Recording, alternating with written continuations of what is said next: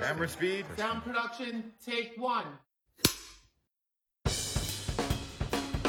就这部电影就是我的这个叫什么贺岁片儿，就是我每年过春节回家时都要看一遍，就是喜庆喜庆，自己在家跟着喜庆喜庆。给人一种物是人非的那种感觉，就是时间之轮好像已经推移了，但是这个案件之中的人还困在这个没有结局的挣扎之中。人物一些位置关系的安排嗯，和摄影机是怎么移动的，就你会感叹说奉俊昊对人物安排的精妙的构思啊。是打破第四堵墙，直视镜头，他把这个真相的解读权等于是交给了观众，也就是交给了有更多信息的我们。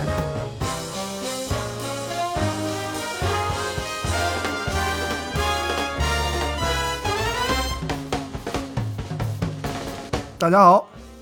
欢迎你来听《洛城二三事》，我是利亚。我是佩。之前这个节目已经 hint 过很多次了，一部电影，我们觉得终于要聊一下了，是不是？嗯是 利昂的 Top One，嗯，呃别你别到我 先把坑给你挖好。之一之一。啊，这这一期咱就直接啊，这个形式跟以前都不一样的一期节目，就是纯吹爆一部电影。嗯，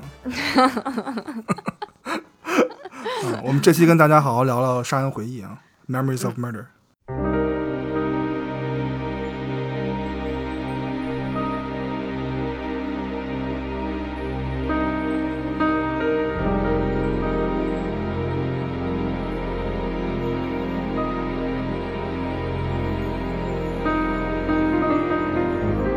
其实我在录这期节目之前，我还真看了一下，就是我觉得有一个特别有意思的现象，嗯好像国内很多播客这是一个坎儿，好像就大家都无法避免要去聊《杀人回忆》这部电影。嗯，确实是一部很值得聊的、很伟大的电影。但我觉得是不是跟这个导演本身有一些关系呢？就是大家都选择去聊这部电影。是，包括一些我看一些国外的播客吧，两个人选一个亚洲电影的时候，就异口同声说：“那咱们就聊《Memories of Murder》啊，就类似这样。嗯所以说，可见这部电影是特别就是有讨论价值的吧？我认为。嗯佩，你是什么时候看这部电影的呢？你还有印象吗？嗯、呃第一次看是在大学的时候。嗯、这部片子应该是零三年上映的。然后我上大学的时候，就不透露具体的年份了。那 肯定是在这部片子上映之后挺久了。嗯嗯，但是当时的，我觉得当时因为年纪小吧，阅片经验没有那么丰富，所以我印象中或者是我理解的这种惊悚犯罪题材的这种类型片。结尾就是，如果是那种教科书式的这种结尾，应该是你把凶手逮住了，就是经过了这个重重的这个追击追踪，然后各种悬疑，然后最后把凶手逮住了。但是当时看这部片子对我冲击很大的原因，就是因为它的结局。嗯，我觉得就不算是剧透了啊，因为大家应该嗯嗯嗯就是 现在应该都已经看过这部片子的结局了。它是一个开放式的结局，就是是它并没有给到观众那样很 typical 的那种类型片的、嗯呃那种 resolution，但是它的这个结局可以说是这部片子的一个最大的亮点吧，或者是是我认为是就让这部片子与其他的不管是奉俊昊的片子，还是说其他的这种犯罪类型片，能够让它高出一大截的一个很重要的原因。我觉得接下来我们会去仔细讲一讲这部片子的叙事，嗯然后包括它的结局。这个结局其实也是蛮有争议的一个结局吧。其实我看到一些不一样的说法，就是很多观众看类型片看多了，看到这个结局会特别的不舒服啊、嗯。嗯，咱们之后就再聊一下吧。嗯，对我其实对这个结局还是非常，就是我每次看都会受到冲击的。我对这个结局有很多想聊的。然后最近一次看是有一个契机，就是最近的，我记得应该是今年吧，今年还是去年？嗯，我哪知道？啊 我 我这不是觉得你也应该看到了吗？就是。杀人回忆的真正的凶手被被抓住了这个新闻。哦，我最近一次看是因为这事儿，就是我看到这个，我天，我去，然后赶快又回重重新看了一遍，然后那个冲击是另外一个维度了，因为因为本身这个故事就是根据真实事件改编的嘛。你活在这个真实世界里面的这个凶手被抓住了，然后你再去对照着这个呃事实或者是这个新闻，你再去看这部电影，我觉得那个冲击是另外一个维度上的。那是我呃最近一次啊，就是不是为了我们做节目的这个目的去看的，嗯。嗯，中间可能还看过吧，就是大学之后可能也看过，但是这是我印象最深的两次。是，反正我看了多少次，我确实已经不记得了。我觉得至少有十次了。这这这部电影就是我的这个叫什么贺岁片儿，就是我每年过春节回家时都要看一遍，就是喜庆喜庆，自己在家跟着喜庆喜庆。《杀人回忆》我在电影院看过两遍，嗯这特别有意思。一次是在北京电影资料馆，嗯也是上大学的时候，嗯。然后另外一次是在温哥华还是在多伦多？我住多伦多的时候我忘了，好像就是有一个那个奉俊昊和朴赞玉的一个 double feature，就是《哇 Bond and 哦 Park》，它是这么一个 series 啊。嗯，然后另一部是《老男孩》，你就可以想象这个 double feature，真的这电影院的观感啊，我说实话，就除了刚才佩提到那个电影最后那一个结局那个镜头，嗯确实很震撼，在电影院看确实不一样啊，我只能说啊嗯。然后除此之外，就如果真的让我去评价，就是如果说再有一次机会让我去电影院看这电影，我可能不会去啊。我缓了好几天啊，真的 真的是那种饱腹感很强了，就是它太 cinematic 了，够了。嗯就吃太撑了，这段时间可以歇一会儿那种感觉。嗯 OK，然后我们这期节目，我觉得从哪个角度来聊呢？因为，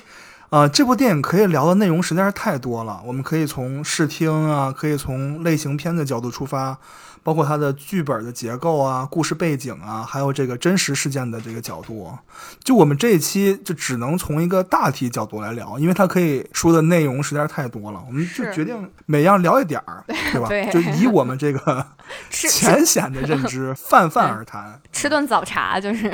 对，就是吃个 dim sum，就是泛泛而谈啊。所以这期呢，我甚至都不是特别想细细的聊奉俊昊这个导演啊，因为将来我觉得咱们肯定要做一个系列吧，就提一下这个导演。我觉得他是一个没错我我刚刚还想说，我说得有一个导演专题。嗯是是提到他的话，就是我觉得奉俊昊是那种就是那种 surgical precision，就是他是一个手拿着手术刀的一个导演啊，嗯就是特别的犀利精准，而且他的行活特别硬。就这个人的 fundamental，他的那个基本功，电影基本功是非常非常强的。是的，他可能不是那个最有灵气啊、最有创造力啊，比如昆汀啊，他不是这样的，完全不是这样的导演。但你又不会说他特别学院派，他就是那种特别扎实，而且他的编剧能力非常的强。嗯，我觉得他是一个挺集大成的导演。是，这个他自己也有说过，就是给他这种艺术熏陶或者艺术影响的导演，嗯、有几个非常这个脍炙人口的这个名字。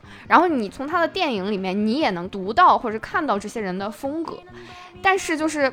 他的嗯厉害之处就在于，他偷师的这些导演风格都非常的鲜明，但是放在奉俊昊自己的电影里面，你会觉得这不是其他人的风格，这就是奉俊昊式的电影。是的，就你会把它单独列出来。呃用一句话来概括，就是你可以把这个公式拿走，就他可以把他怎么拍电影，他就是吸取了谁谁谁的这个风格的影响，或者是拍摄手法。他就算把这个公式给你，你也拍不出来的这种 导演，或者是这种拍摄风格。嗯这里哎，突然这有一个小点，我突然想到了，咱们要不要就说一下？就是你刚才说有很多导演是影响奉俊昊的，其实奉俊昊现在也在影响一些导演。嗯奉俊昊影响的这一批电影人，不是晚于他的，而是都是跟他同一个年代的。其实，嗯，就是那些人，当他们去看亚洲电影的时候，他们去参考的对象往往都是奉俊昊。咱们要不要我让你猜一部电影？又来了，常规 常规环节，trivia time。看亮如何给配挖坑环节。没有，下次你可以对吧？可以报复嘛，就是都聊到奉俊昊了，你就按照朴赞玉给我来一个呗。就是有一个现在当代大家都很熟悉的大导演，他的有一部作品是被奉俊昊影响非常深远的，你这话说了就跟就 就跟没说就是一样。这两个导演都是那个，就是头发卷卷的，然后胖胖的，戴个眼镜，特别可爱的那种，特别特别会卖萌啊。这是第一个 hint，第二个 hint 就是这个导演他是一个日本特摄片的粉丝，然后他特别喜欢拍怪兽。嗯，我觉得已经缩小到一定的范围了，对吧？第二个 hint 是关于他拍的这部电影的，就是这电影里，就是我不说他特别喜欢怪兽吗？这电影里呢，他就设计了一个怪兽，然后这个怪兽的眼睛长手上。啊？你说墨西哥鸡肉卷儿，对啊，那部电影是《潘神的迷宫》，不就是 Del Toro 吗？他拍那个《潘神迷宫》的时候，他特意提到了一个，就是说奉俊昊是怎么处理，就是这部电影的那个引线，嗯就是他是怎么把韩国的那个背景，当时那个时代背景塞到这电影里面的。他觉得这个太难做到了，嗯，所以他当时拍的那个《潘神的迷宫》的时候，不就是这样的吗？那是零六年那部电影了。嗯嗯然后他拍完之后，他又自己看了看，他觉得这真的是做不到。他自己的那个还是很生硬的啊。嗯，当然，这可能也跟这个亚洲的文化是是有有一定差异的。是，嗯，包括大卫芬奇啊，那个 Zodiac，那个嗯叫什么十二宫，对，这两部电影也经常会被放在一起来讲，因为他们的 release date 上映的时间非常相近，而且题材也很相似。然后电影的风格、视听语言也很相似，就很多可比性，所以其实很多人会把这两部片子来作为这种 parallel analysis，就是两部放在一起来看。嗯，但是其实说实话，我觉得还是有一些区别的。就我们接下来说故事的时候，尤其是我觉得可以好好的聊一聊。Zodiac 是零七年吗？啊、我不知道这个分歧是不是在特别直白的致敬。我待会儿可以放一下这个桥段。嗯就 Zodiac 里面有一个证据，可以说是这个赤裸裸的在致敬《杀人回忆》了。为啥？有一个警探嘛，就是他，呃，在一个犯罪现场去问一个小孩儿看到了凶手，问凶手的长相是什么。啊，我想起来了，他说 normal，just normal。对，他说 normal。He was. Did you get a chance to see his face? I did. Well, sort of. Do, do you remember what he looked like? Mm, normal. Yeah. Normal. 基本是完美的那个，就是在致敬《杀人回忆》的结尾嘛。嗯要不就直接聊《杀人回忆》吧，我们也刚开始扯的差不多了。之前的节目里，我提到一个词，就是如果说《杀人回忆》，我对这部电影的评价就是 flawless，对不对？就是这个没有缺点的。嗯，现在再让我找，就再看的话，我依旧找不出什么特别大的问题出来。就如果真要鸡蛋里挑骨头的话，我觉得这两个警官的角色转变，也许可以衔接的再圆润一点。啊，这是唯一我能挑那么一点点的，还是有点稍微有点直白啊，我觉得。但不过我也想不出更好的处理方式了。嗯然后如果说你现在让我换个角度去评价《上海回忆》，我除了 flawless 的话，我可能会这么说：我觉得，假如说啊，如果我有一个刚刚接触电影的朋友，你给我推荐一部电影，让我就是作为一个电影启蒙。如果他之前可能没有看过太多的这些经典电影作品的话，然后只让我给他推荐一部电影，我绝对会推荐《杀人回忆》。可能不是《教父》，可能不是《公民凯恩》，不是《肖申克的救赎》，就肯定是《杀人回忆》。嗯，我觉得原因就有这么几个吧。我觉得第一，它特别好看，就它比别的电影来说，它的入门门槛是比较低的。嗯这就是我们说的那个奉俊昊式的电影。奉俊昊，我觉得他一直特别接地气，嗯他的电影门槛一直不高。虽然说他不是每部电影我都特别喜欢，比如那个《玉子》Okja 是他拍的吧？是是是，我就觉得很一般啊嗯，但那部电影很好看，其实。嗯那部电影非常好看，嗯。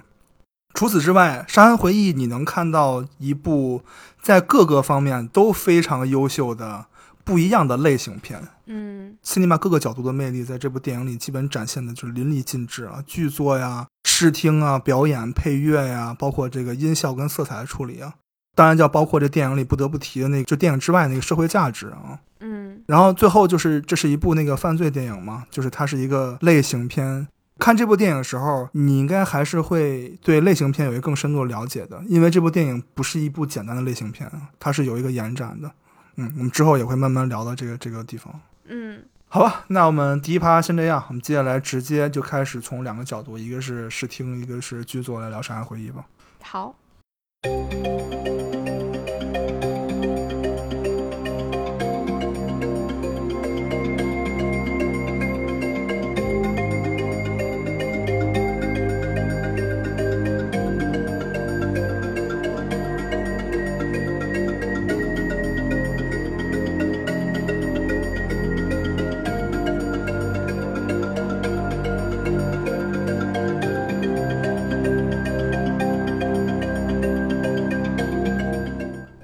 们这一趴就来聊一下《杀人回忆》的试听吧。嗯，嗯我觉得光这一部分就能聊个三四期，如果我们想的话，来，真的是太难了。利奥要利昂要上小作文了，估计写了五六页吧。没有，就是想着按照五六页写的，后来一看不行不行，要完蛋了，要变那个什么冯俊浩二二三世了要。所以我觉得咱们就大概泛泛而谈吧，只能这样了。就嗯我举几个例子，其实我真正想说的就是这部电影怎么说呢？就又想起之前我们聊 Batman 那期节目，嗯，我对商业片的这几个分类，对吧？就是第一类，哦，我还以为你要说我觉得这才是回去复习一下，让让真论文。让听众回去复习一下。对，反正其可以复习一下，我就说一类吧，就是我觉得《杀人回忆》是哪类呢？就是我说那个第一类，就是视听极好的范式类型片。当然，这类型片打引号啊，嗯它有一部分是 expand 这个类型片部分的。我觉得就是第一类，视听实在是太出色了。嗯嗯、一句话，我觉得就《杀人回忆》每一帧基本都在完美的为故事服务。没错，就是我们之前不是节目里也提过，就说电影是一个操纵的艺术啊，popular 的一个言论，当然很多人不是很赞同啊。嗯就是如果说真要说电影是操纵的话，那导演通过摄影机来操纵观众这个事儿，我觉得奉俊昊在《杀人回忆》里把这个最基本的电影定律基本发挥到了非常高的水平了。嗯。我觉得就是，如果去分析奉俊昊的镜头语言的话，其实从观者的角度，嗯，我觉得在看他电影的过程中，可能很难去捕捉到这些所谓的拍摄定律或者是电影定律，因为他的这个定律，就像你说，太严丝合缝了，太教科书式的为故事服务了，所以观众会很自然而然的就把这个他他用的这些视听工具作为故事的一部分去欣赏了，去或者去消化了。我觉得这个是他让我们想吹爆这部电影很重要的一个原因之一。但如果你要是从真的是从技术的角度，或者是从一个 creator 或者 filmmaker 的角度去看的话，你去把它这些镜头每一帧摘出来，然后你你再去分析，你才会意识到原来它的这个视听的工具运用的是多么的成熟，就是它的场面调度运用的是多么的。Appropriate 就是呃，真的是可以把它当做教科书来一样去去学习或者去分析了。是这样的，就是他的那些东西，就教科书到潜移默化影响你，你只有拆开来看，你才觉得哇，原来是这样，就是真的是太牛逼了。就举几个例子吧，就先说，我觉得这部电影最突出的一点就是这个群像的构图和人物关系，就是太教科书了。因为这电影里群像还蛮多的，没错，没错。嗯，就是它有太多一个镜头里有很多人，这个是作为一个犯罪片来说，挺考验导演功力的。嗯嗯，我们可以就是说再仔细去想一下，或者说你有这电影可以再打开看一下，就是人物一些位置关系的安排嗯和摄影机是怎么移动的，就你会感叹说奉俊昊对人物安排的精妙的构思啊。是举个例子，《杀人回忆》里最经典的就是有几场地下室这个审讯的戏，嗯对吧？啊，不光是审讯嘛，就他们也在那儿看那电视剧，就那几场戏啊，就地下室的。我们可以看到这电影刚开始的那几场戏，都是徐警官是边缘化处理。徐警官就是金相庆那个演员演的那个那个角色啊，就是外面调过来这个警官，嗯他是在离镜头最远那个地方看报告的，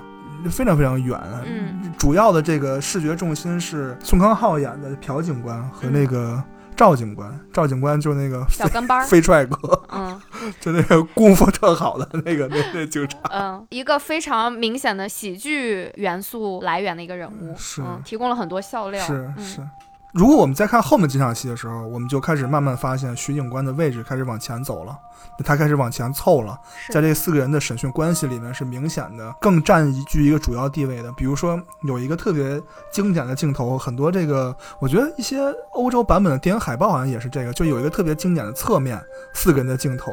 嗯。去最后审那个嫌疑犯的，就是四个人是那个朴警官，然后金相庆演的这个，然后徐警官，然后这个赵警官，还有这个局长，对，对吧？那个特别逗逼的 局长，就就这四个人，就是你会发现徐警官的那个脸就是贴在灯下面的，他是一个高光处理，嗯。就很明显，就是他是站在那个道德制高点上的人啊。嗯。就这个电影里有非常多这样的一些人物细节的安排，呃，除此之外还有一些摄影机运动嘛，都是同时进行的，也非常克制啊，稳准狠。比如说小树林审讯那场戏，嗯就是审讯白光浩那场，就是诱供的那场戏，啊，我们可以看到也是啊、那三个警察和这个白光浩的角色，嗯他们是怎么处理的？就是我们可以看，是这三个人一直就是在让白光浩去复述当时他所看到那个场景嘛，嗯，就也不是看到啊，是当时他们以为他就是凶手，就去复述那个犯罪。现场嘛，嗯对，去诱供他嘛，嗯，我们可以看到刚开始徐警官是离镜头非常远的，again，对吧？嗯。他是站在那个那个小小山坡那小树林儿特别特别远，嗯。人物整个是虚化的。嗯。然后这个时候，那个镜头开始慢慢的往前推，是用特别特别慢的那种 zoom in 那种 dolly movement 去往前推到那个白光浩身上。嗯然后这个时候，那个赵警官，那个喜剧人，他开始录音，然后他好像是因为什么原因，他录不明白吧，他不会用那个那个机器还是什么原因，我忘了。嗯然后这时候朴警官把他给推散开了，就把他推飞了。就这人物从那个画面里出来，就是你把那个录音机给我，你去一边玩去，就类似这样。那个人物就一下挪走了，然后就只剩下两个人了嘛，只剩下这个朴警官和这个白光浩。然后再推再推，你会发现他把那个朴警官也推走，然后最后只剩下光浩。就这是一个观众一般不会特意注意到的这么一个安排。观众的那个视觉重心是在往光浩身上慢慢慢慢 focus 的，因为他这时候不是要说出真相嘛，其实也是在塑造戏剧张力，就是那个 tension 的效果。我们可以看，就短短一场戏，人物的关系，然后人物的性格，然后氛围就全都有了。你真的就是很难以置信，这只是拍了第二部电影的这个导演所做的事情，这这个行活实在是太硬了。嗯，是。其实这里也有一个打破第四堵墙的瞬间，嗯，就是光浩其实在说到最后的时候，他的眼睛是直视镜头的。是的，嗯嗯其实这里对应了这个电影里面一直埋的一个伏笔，就是宋康昊这个角色，呃，就朴警官，他一直就是重复的一句话，其实是这个人物的一个呃人物特写的一个非常标志性的台词，就是说是我要看着你的眼睛，就是对他跟所有的犯人，或者是甚至是后面后期他那个角色变成了一个很。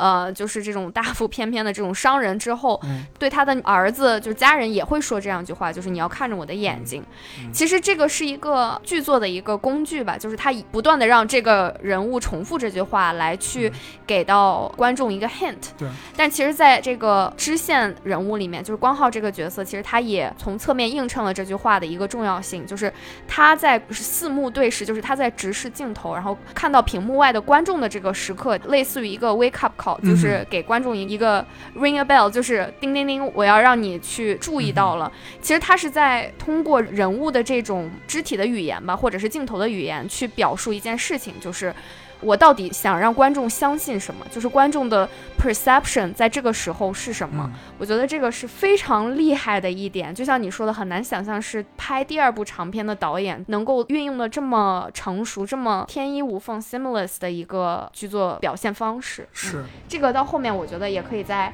我们去聊故事的时候，也可以再嗯。好好的去说一说。我觉得他的直觉特别准，就是作为一个年轻的导演，在那个时候，包括这个摄影机的快慢，就是有一些慢镜头用的特别好啊，而且这摄影机什么时候动，什么时候不动，嗯，就真的是不是说瞎来。我们可以看，就这电影的这个高潮戏，就在铁轨边上拿到这个 DNA 结果的这场戏，嗯。我都可以想象，就是现在一般的韩国导演来拍，肯定真的可能就一路手持过去，就摇到你把前天早饭都吐出来，就 真的是 那种肯定是特别为了那个张力嘛，他肯定就是用那个真实的镜头去拍啊。嗯你可以看奉俊昊，这时候他很清楚摄影机什么时候该动，什么时候不该动，而且怎么动，其实他都是有一个特别巧妙的拿捏的。我记得有一个镜头是那个，就是他们知道那个结果 DNA 结果不能判定这个人是凶手嘛，嗯那个有一个镜头就是捏着那个人的脸，对吧？然后那个镜头是从后面，对，从脑后绕过去的，就那个镜头的瞬间，就你感觉那两个人像雕像一样，就在接受一场就是正义的审判，就那个那个戏剧感特别嗯。强。又映射了刚刚那句 “look into my eyes”，就看着我看着我。的眼睛，因为这个时候又给了那个嫌疑犯，呃，就是他们最终认定的这个嗯可能是真凶的这个嫌疑犯一个直视镜头的那个 scene，就是那个 cut。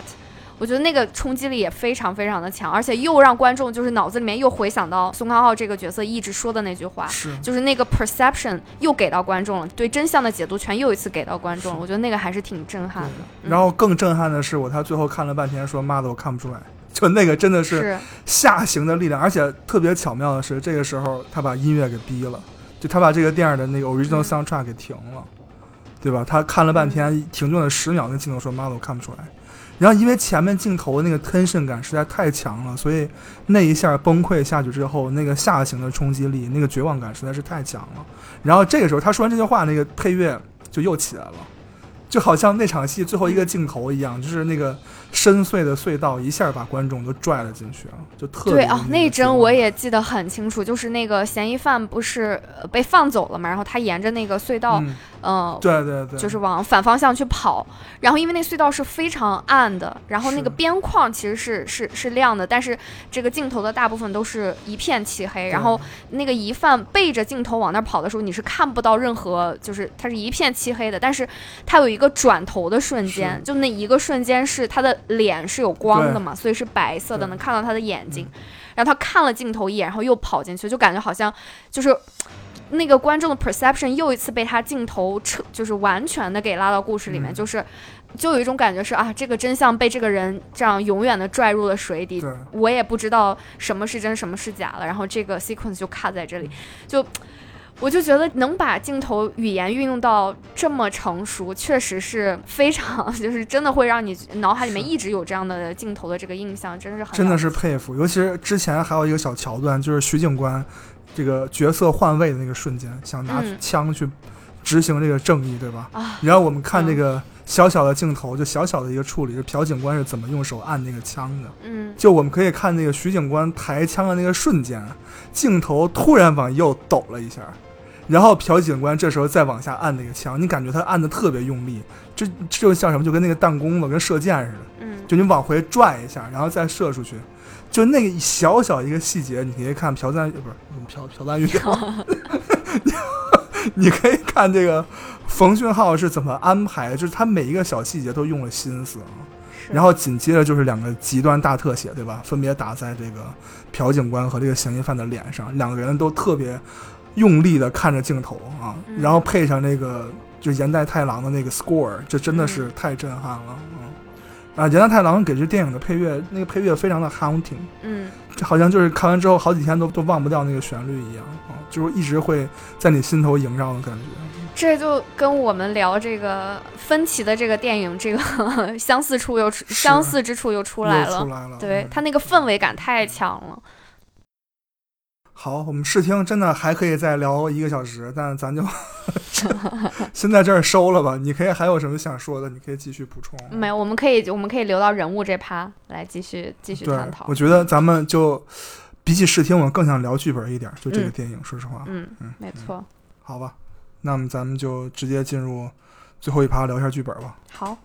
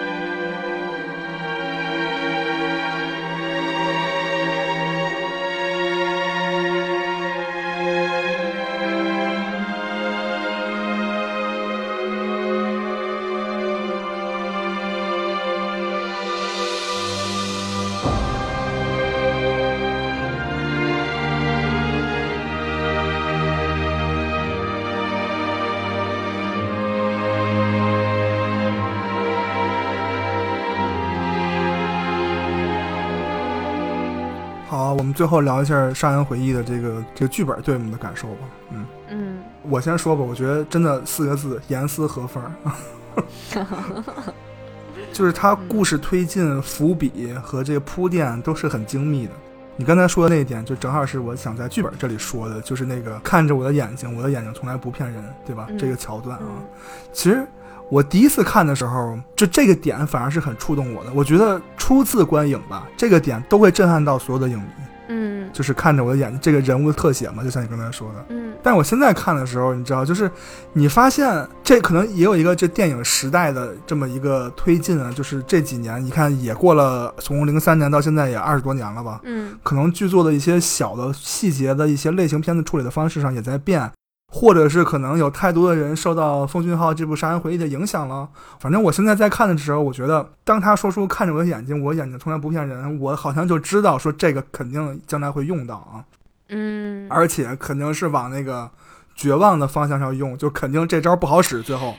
那你在零三年看的时候，你就已经就是你第一次看你就已经有这感受了没有，我就说现在在看。哦，啊明白。零三年给我看的时候，冲击是非常非常大的，嗯所以我现在在看，就反而会觉得，就电影的剧作方式可能是在变，是在进步的。就这几年，嗯，现在再看就很明显了，我觉得。对，或者是说怎么说呢？就，呃，我不确定这个是不是一个事实啊，但是我的感受是这样的，就是目前很多类型片里面运用到的这种。不管是剧作也好，还是说视听也好，嗯，其实很多是我感觉是比较工具式的，就像你刚刚说的这种，是的，给人物一个这种嗯 theme，就是我们刚刚提到的这个不断出现的这种台词，去 hint 这个人物的一个发展。我觉得沿用到现在的类型片里面，它可能已经变成了一种非常好使的工具，就是因为嗯，可能之前已经有前人铺路了，尤其是像你说的，很多人受到奉俊昊式的这种拍摄呃手法的影响，那可能很多导演会觉得这个工具它好使，它很高效，那我现在就把它拿来嗯来用，因为毕竟已经有人用过了。但是从嗯、就是作为开路的这个人，他去拍摄的时候，他肯定是放了很多巧思在里面的，就包括刚刚提到的。为什么是奉俊昊式的电影呢？就是，嗯，我觉得这个可以延伸出来一点，就是，嗯，所谓，呃，奉俊昊式的这种类型片，其实它根本意义上来说，或者是从，嗯，他去开始创造或者是拍摄他的这个风格的电影的时候，他其实是把很多，嗯，所谓的类型工具给它反类型的使用了。就比如说，嗯像你刚刚提到的这个主角，一开始是用这个台词，或者是一开始他的这个人物性格，到最后其实是发生了一个很戏剧式或者是弧度很强的一个转变的。一开始他在说看着我的眼睛的时候，其实他是从侧面的反映出来这个人物的不靠谱，嗯，因为他一开始是这种二流警探，在一个小城镇里面，嗯。然后他没有任何的办案技能嗯。从徐警官出现之后，其实是有一个非常鲜明的对比的，是。就是这个宋康昊饰演的角色，一开始就是纯粹的这种逼打成招，就是各种逼供 犯人，然后整个人也不靠谱，就没有任何这种嗯所谓的科学手段去办案。暴力执法，对他信奉的这个哲学就是，我只要看着这个人，我就能知道他是不是嫌犯。嗯然后再加上当时的那个呃，有一个支线人物嘛，就是那个飞踹哥。去跟他进行这种人物的呃映衬或者是互补，就是呃这个片子一开始的类型其实是一个呃类似于这种黑色幽默或者喜剧片的这样的一个呃范式的，就有很多这种肢体性上的呃喜剧冲突。但是随着这个剧情的发展，随着第二个警探的引入，就是徐警官这个人物开始，然后徐警官跟朴警官两个人物之间的张力开始慢慢的展开，就非常有节奏的、非常饱满的展开。然后这个故事的类型开始发生了一个转变，就像你说的，它从一个比较呃黑色幽默或者是喜剧的这个类型，开始向严肃的这种呃惊悚或者犯罪类型去进行了一个转变。其实你想想看，在零三年，我觉得这是一个非常大胆的，或者是非常不拘一格的尝试，就所谓的反类型嘛。但是现在看看，可能就是很多类型片已经开始非常就是倾向于用这样的这种呃所谓反类型的叙事手法去叙事了。其实就像你刚刚说的，这是一个叙事手法的一个发展，就它其实是一个时代的演变。就现在可能大家认为非常习以为常的视听工具，在当时其实是开天辟地的。所谓的奉俊昊式的叙事，我觉得也是大家觉得它伟大之处，我觉得也是从从这里来的吧。就是他在当时类型片比较盛行或者比较成熟的一个年代，使用了一个非常不拘一格或者是非常反类型的这种叙事手法，去呈现了这么一部非常完美的作品。嗯，我非常赞同，而且我觉得它的反类型不是说完全抛离类型片的，它只是在原有类型片上的一种一种延展。嗯它该有的那些东西，其实它还有，比如说这个，我之前节目里也提到这个双警探的结构，对吧？在 Batman 那个节目里，我们也提到过了，就是两个警察是一个典型的这个好莱坞式的犯罪片的一个剧作结构嘛。比如大家最熟悉的《七宗罪》，甚至说这个大卫芬奇所有的犯罪片吧，《Zodiac》，然后《Mind Hunter》，嗯对吧？这个最近这部剧也是嘛，嗯。但这些作品我们看啊，它明显是有一个主次分明的，就是在剧作的不同阶段，可能某个角色占了上风，嗯然后过一段时间这两个角色再换回来，就它是有一个很明显的笔墨的这么对角色塑造这么一个变化的。但是如果我们在看《杀人回忆》的时候，我们就会发现，你永远看到的是两个人，或者是四个人，或者是一群人。就是因为这两个人绝大多数时间，它是一种制衡关系啊。这时候，我觉得我们就必须要提到《杀人回忆》这条引线了，对吧？就是我们之前也提到这个韩国当时的一个政治背景，是就是当时韩国正在处于这个向现代社会转型的这么一个时代背景嘛。我看过有一种非常直白的解读，我觉得这么解读没有错啊，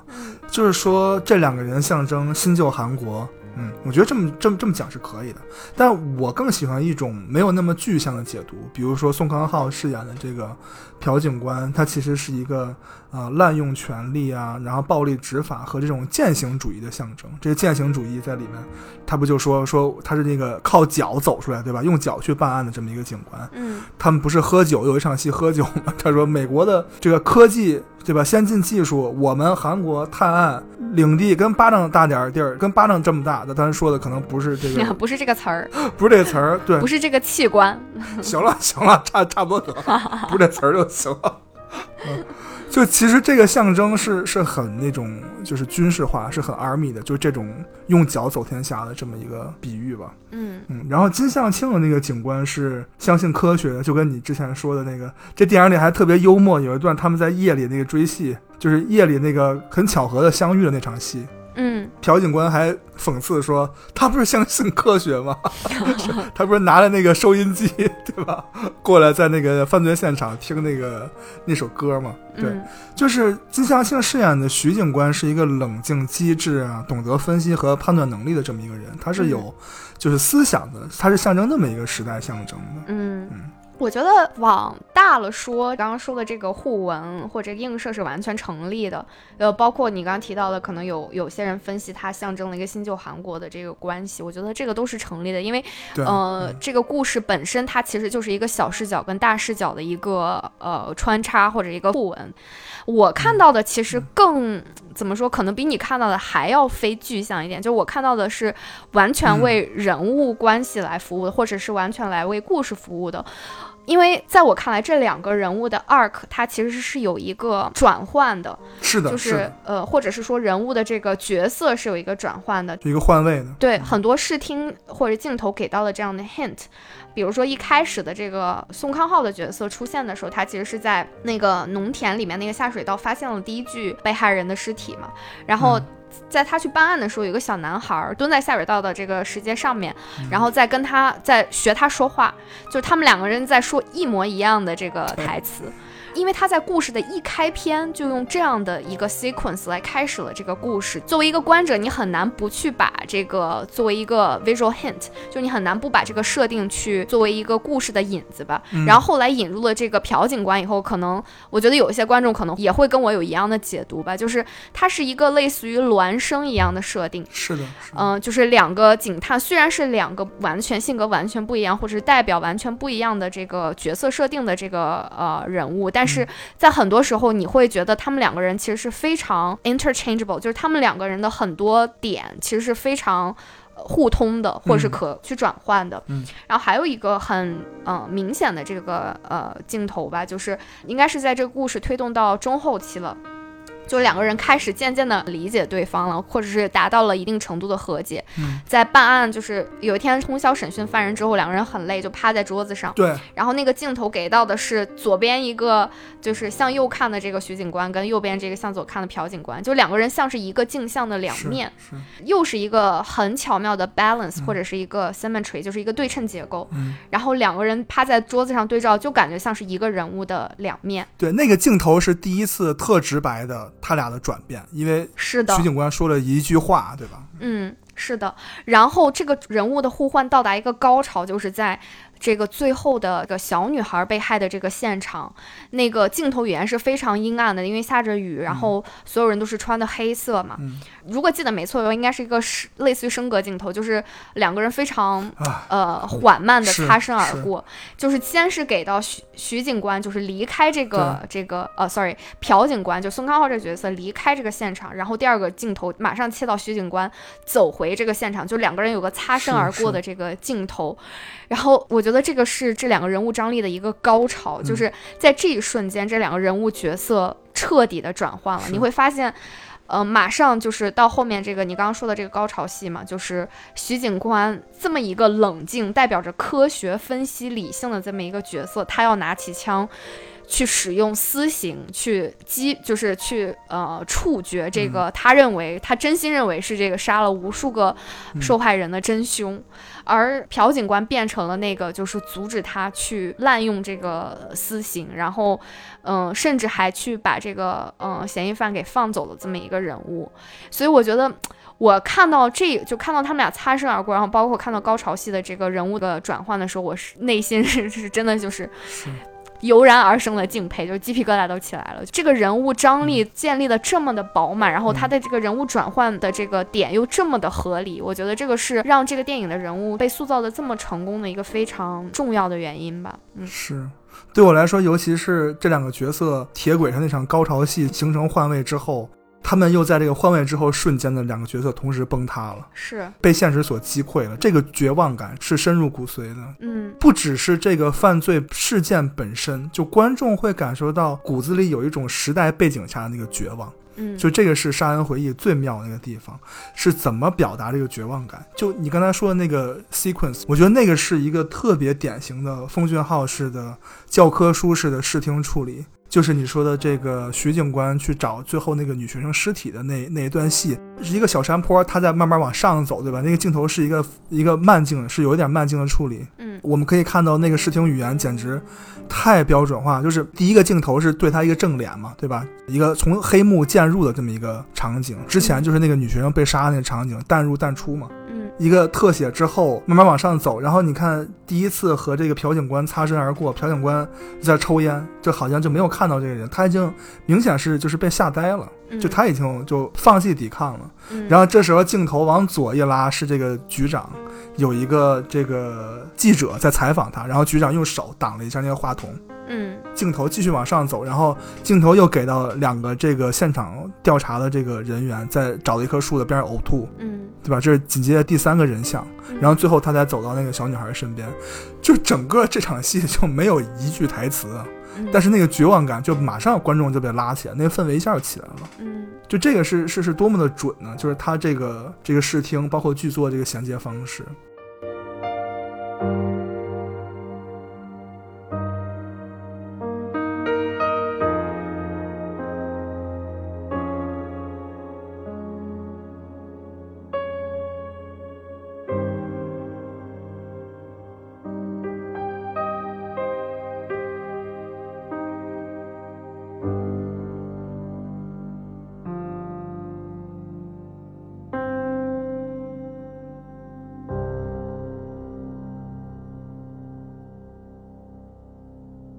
聊到这个主线跟引线，就是这两个角色互换的这个点。奉俊昊最厉害的地方就是他找了一个非常精准的角度，就是就跟做手术一样。为什么说他像手术刀一样？他把这个引线，就是韩国背景这个新旧韩国的这两个隐喻缝在这两个角色身上，而且角色做的这个事情不仅是有这个引线表达，但同时又是完全符合这个人物戏剧张力的。嗯，就如果你不知道那条线，你去看这电影完全没问题。它是一个非常伟大的犯罪电影，是对吧？嗯但是那个那个线，就是如果你能看到的话，你会就马上那个哇，就是原来他可以这么做，那感觉就出来了。这就是我为什么安利就是《杀人回忆》，就是说他这个社会层面上的东西，就这个投射的度是非常好的，不多不少，包括他投射这个方式是这么的精准。我就突然想起咱们上一期聊的这个 平行母亲啊，我就不多说了。不是说阿姆多瓦不好，人都这岁数了，对吧？想拍点啥拍点啥吧，对吧？啊，就是大家可以很明显的看到那个倾斜的角度，在那部电影里就非常明显了。这就是我为什么诟病那部电影了，就是它这个表达让戏剧的人物的那个动力不是那么的 convincing，对我来说。嗯，杀人回忆的表达，我觉得不但没有失衡，反而这两条线就是为彼此服务了。嗯，我的理解是，就是我觉得《杀人回忆》这部电影，就你刚刚提到的这个暗线，它其实是作为故事很重要的一个组成部分，是的，被导演很好的运用了。我觉得这如果一定要跟平行母亲，就首先这两个，我觉得可比性不强啊。嗯 是不强。我就举个例子，啊啊，我我明白，毕竟我们 聊的时候也很痛苦。那那我们就说回那个《杀人回忆》这部吧，那我们就快进一点，就是聊一聊这个结尾嘛。我觉得就是。对于我来说，这个电影最伟大的这个点睛之笔是是结尾的这场戏，不仅仅是说这个结尾结在这一帧上，就是这个呃宋康昊直视镜头这一帧上给观众的冲击力有多大，但是就是从故事的层面，我觉得这部电影结尾在这儿是一个。怎么说呢？就像你说的，是一个 flawless，是一个完美的决定。嗯我觉得这是他，这是这个导演做的最伟大的一个决定了。我是从两层来去看的，第一层就是刚刚提到的这个故事维度，其实就是两个 perspective。嗯，小的这个 perspective 是这个案件的这个视角，嗯，呃，或者是说这个案件的时间轴，这个案件开始就是 serial killer 开始杀人，然后到呃结尾就是没有办法能够找出这个真凶，这个时间轴是一个小的 perspective。嗯那这个小的 perspective 嵌在一个更大的时代的维度上面，嗯、就是刚刚提到的这个新旧韩国社会形态的一个转变。其实中间导演比较巧妙的给到了一些 hint，比如说那个坦克的呃场景，对，呃，两个警探还在办案，然后中间穿插了一个就是呃坦克突然进来，然后有很多这个军队演习，然后包括局长就是接到这个命令说啊，我们没有办法拿到请求到更多的支援，因为军队被调派去做这个增援了，因为有这种暴乱。故事里面穿插了一些这样的 hint，然后包括就是两个侦探的，就是两个 detective 角色的这个呃变化，其实也映射了这个时代已经过去了。就是朴警官到最后隐喻，就是他已经不再做警官了。然后最后的一场呃后半段的一场戏是他在嗯、就是做生意嘛，变成了一个生意人，但是最后还是决定回到案发现场再去看看一下这个案发现场。就是这个也隐喻了这个时代已经过去了。就我觉得这个大的这个时代背景，其实是导演给到观众一个更像是观者的这么一个 perspective。对如果是从人物的视角，其实他是没有办法感受到这种时代的变化的。从这个案件本身来说，两个警探可能只能就是被框在案件的这个时间轴上，但是观众其实是给到了一个更大的维度的这个 perspective，就是这个时代的一个演变。时代的这个时间轴上，给人一种物是人非的那种感觉，就是时间之轮好像已经推移了，但是这个案件之中的人还困在这个没有结局的挣扎之中对。这个是宋康昊作为这个警探最后一个镜头直视观众给到的这么一个 perspective 吧，我感觉。就其实我是非常喜欢这种没有 resolution 的感觉的。嗯嗯，我这个电影要是给了 resolution，我反而不是特别喜欢了。其实说白了，我更想聊的是，就这个电影大家是怎么看的？就这个现象，就有很多观众是非常痛恨这个结尾的。啊、啊？我身边就有，为啥呀？嗯，我身边就有，就他们觉得你就给我看了这，凶手到底是谁呀、这是这就是被类型片惯坏的一些观众。哦，我身边就有，我上大学的时候去电影资料馆看，我旁边的朋友就跟我说完了，我说可不，给我震的我都起不来身了。他回头跟我说完了，我说你还要啥呀？嗯明白吗？就是这种这种感觉，所以确实，我觉得这电影的结尾还是会有一些争议啊。反正我是特别特别喜欢嘛。嗯，信息的角度，我觉得就是，嗯，你刚刚提到的，可能有些人觉得 为啥没有抓到真凶呢？就是难道一个犯罪片不应该，应该是结尾是应该是把这个真凶抓到吗？我觉得从这个维度上，也就 perception 这个维度上，就是观众拿到了什么，就是我们的 take away 是什么。我觉得结尾的这一帧也非常完美。嗯纵观这个故事本身，观众其实被赋予了更多的信息。观众其实是这个故事中的一个角色了，因为我们其实拿到了比侦探还要多的信息，就比这两个警探嗯可以获得的更多的信息。就比如说，我们目睹了这个凶手怎么去行凶的。这趴是这两个侦探没有、这个人物是没有办法得知的。就比如说那工厂那个呃那场戏。有很多那个什么所谓的电影分析的这个文章或者视频评论，就大家还在拿一帧一帧的去分析这个凶手到底是谁，有没有出现在这个电影里我面。真是 我，我说你真是闲，的，嗯我真对，但是作为对，但是作为观众，其实我们真正参与到了这个故事里面，虽然没有看到脸，但我们知道凶手怎么样去行凶了。我觉得这个多出来的这个维度，在最后一帧也完满的完成了这个 narrative。主角就是这个故事里面的这个 detective。打破第四堵墙，直视镜头，他把这个真相的解读权等于是交给了观众，也就是交给了有更多信息的我们，好像再去叙说，就是那你怎么看？就是你觉得真相到底是什么？我觉得从这个维度上来说，是让我最震撼的，就是嗯嗯，先不说这个这个故事的社会意义了，就只是从这个故事本身出发，这个电影里面的人物直视观众，然后把这个 power of perception，就是怎么样去解读这个故事的权利，给予了观众这个事情本身，这个 action 本身，我觉得就是已经是电影剧作上的一个非常 genius 的一个时刻了。对嗯。它是一种传递，相当于通过电影这个媒介。对，没错，而且他又映射了他这个人物一直重复的那句 “Look into my eyes”，就是你看着我的眼睛。嗯，当每次就是有这种直视的这个 hint，这种 visual hint 或者这种故事叙述的时候，其实他就是在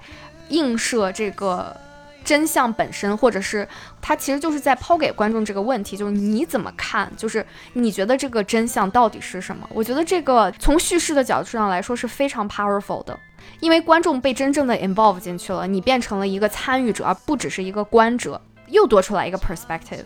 所以怎么说呢？我觉得结尾这个真的给到我的这个震撼，是从我一开始看这部电影一直延续到现在，就是一直都有的这么一个感触。嗯，说回那个观众视点，其实演员也是有这种感受的。我记得当时奉俊昊把这个剧本交给金相庆的时候，他特别愤怒。他看完这个剧本之后，跑到这个奉奉俊昊那里说：“你这个剧本到底谁是凶手？”说看的会很难受。然后奉俊昊说：“这就对了，说这就是我想要的你的这个感受。”嗯其实你可以看到奉俊昊他对这部电影，就是包括我们今天一些观众的解读啊，其实奉俊昊他那个时候就已经拿捏的很准，就是这部电影他到底想表达什么。是，我觉得这个又回到，哎，就是再一次吹爆这个导演的这这个部分了。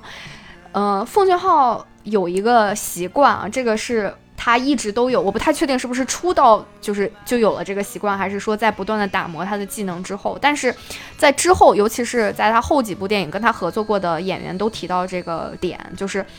他是一个非常清楚自己想要什么的导演。清楚到什么地步呢？他会直接带着剪辑师在片场，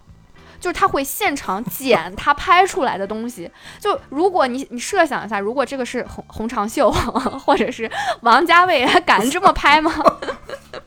就拍完他都不一定知道自己想要什么。但是奉俊昊是他能在拍的。就是拍摄之前就已经清楚的知道我想要的最后的这个结果就是这样的，以至于他可以有这个自信带着剪辑师现场剪他拍出来的这个东西，然后剪成他最后想要的这个这个模样。所以，我只能说就是，哎，怎么说呢？这这算是天赋吧？对，嗯，嗯，真是就是活生生的把 digital film 拍成了那个胶片电影，真的是，就每天那个剪辑师剪那个 clip，有点厉害。我特喜欢奉俊昊，我觉得特接地气。这导演他没有那种大师的架子，你没发现这人就特别可爱一大叔，是，你感觉他很贴近观众，包括他在这个奥斯卡的或者各大这个领奖台上这个发言，你就老觉得这个老哥真的他很有想法，但他又很有趣啊。嗯，对吧？我就想起那个加纳电影节那个寄生虫，你知道那个段子吗？我记得他是上谁的？是 Jimmy Fallon 还是 Kimmel 的那个 show？我忘了是谁了啊。反正他说这个加纳电影节最后的时候，不是有 ten minutes standing ovation 吗？嗯，就是加纳说是什么影史最长，什么历史最长，然后他就一直在跟所有人说好饿，我操，太饿了，赶紧回家吧。完了说不知道是哪个法国电视台的实习生还是什么，特别实在，就把那个字幕翻译过来，完了打在屏幕上，打在公屏上，赶紧赶紧散场，赶紧回家。而且他这个电影里一直也都有特别幽默的桥段，我觉得其实《杀人回忆》也是个喜剧，从某种程度上来说还挺逗的。这电影是，就是我我最近这次就是为我们节目准备的时候，我在看的时候真的是笑出声，我都我都忘记这部电影有多 多么好笑了。对，其实他一开始的出道处女作就是跟那个啊，我突然忘了很有名的那个韩国女演员，狗的那个，对对对对对，嗯哦，那个裴斗娜，裴斗娜，对对对，他一开始拍的那部处女作不就是喜剧片吗？就是一个很典型的黑色。对黑色幽默。嗯所以我们现在在看这个《寄生虫》的时候，就觉得嗯是一个导演了，就就是他那个风格。嗯，没错。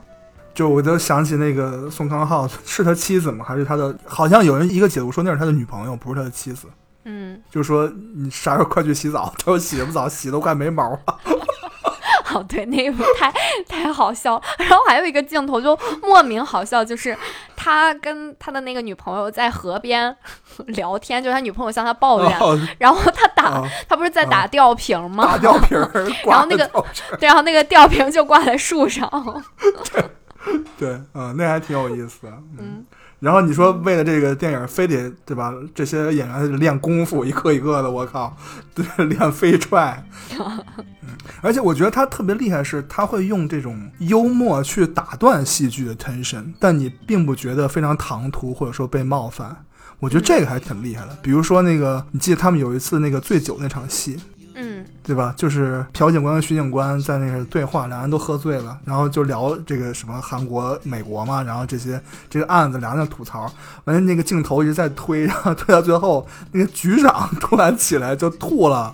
对，局长那个幽默去化解这个 tension，反而你就觉得怎么那么自洽呢？就一切都特别和谐。嗯这就让我想起最近看的 Jordan Peele，就是这种在 tension 中插 humor 的能力真的是天赋。是，嗯，只能说他现实生活中可能确实就是有这样的 awkward humor。是。嗯看得出来，确实是很有意思一个老哥。哦，我真的在，哎，就是叫什么 Sweet and Bitter News。我在二零就是 Okja 那年，玉子冯俊浩是要来温哥华的，就温哥华电影节啊，那场是 special presentation，然后我们就就先去看嘛，就大家看都在找，说他坐哪儿了，然后 找找半天也没找着。完最后电影完了，是他用 Skype 跟大家试了一个频。哦，说是他什么去去哪儿玩儿，把脚给摔了，说现在脚骨折了，然后什么之类的。然后我就特想说，我说你给我一镜头，我看看你打没打石膏。就就反正我不信。完了，他就特别逗，因为是 Okja 嘛，不是那个，就是有那个猪嘛，就特别萌的那个萌物。嗯他家里就有很多那个嗯模型，他就各种卖萌，拿那个动物在大银幕上跟冯俊浩 Skype，这个经历对我来说还挺有意思的啊。就拿那个猪的那个大屁股对着观众，那个头对着观众说话啊，特别有趣这个人啊。我待会儿可以把那张照片发给你，嗯，我觉得冯俊浩还是挺有意思的。我也可以把那照片就放在咱们这期的那个那个 show show log 里面啊，大家可以去看一下，如果感兴趣的话。好，那我们这期就先聊到这里。其实《杀人回忆》可以聊的有特别特别多啊。确实，嗯，今天就先聊到这儿吧。可能我们将来会聊到，如果聊到韩国电影这个类型的话，如果我们要做一期系列节目的话，可能会再提到这部电影，因为它在韩国电影历史里实在这个地位是太重了。嗯，好，那我们这期节目先到这里，感谢大家的收听，我们下期再见，好，拜拜。拜拜。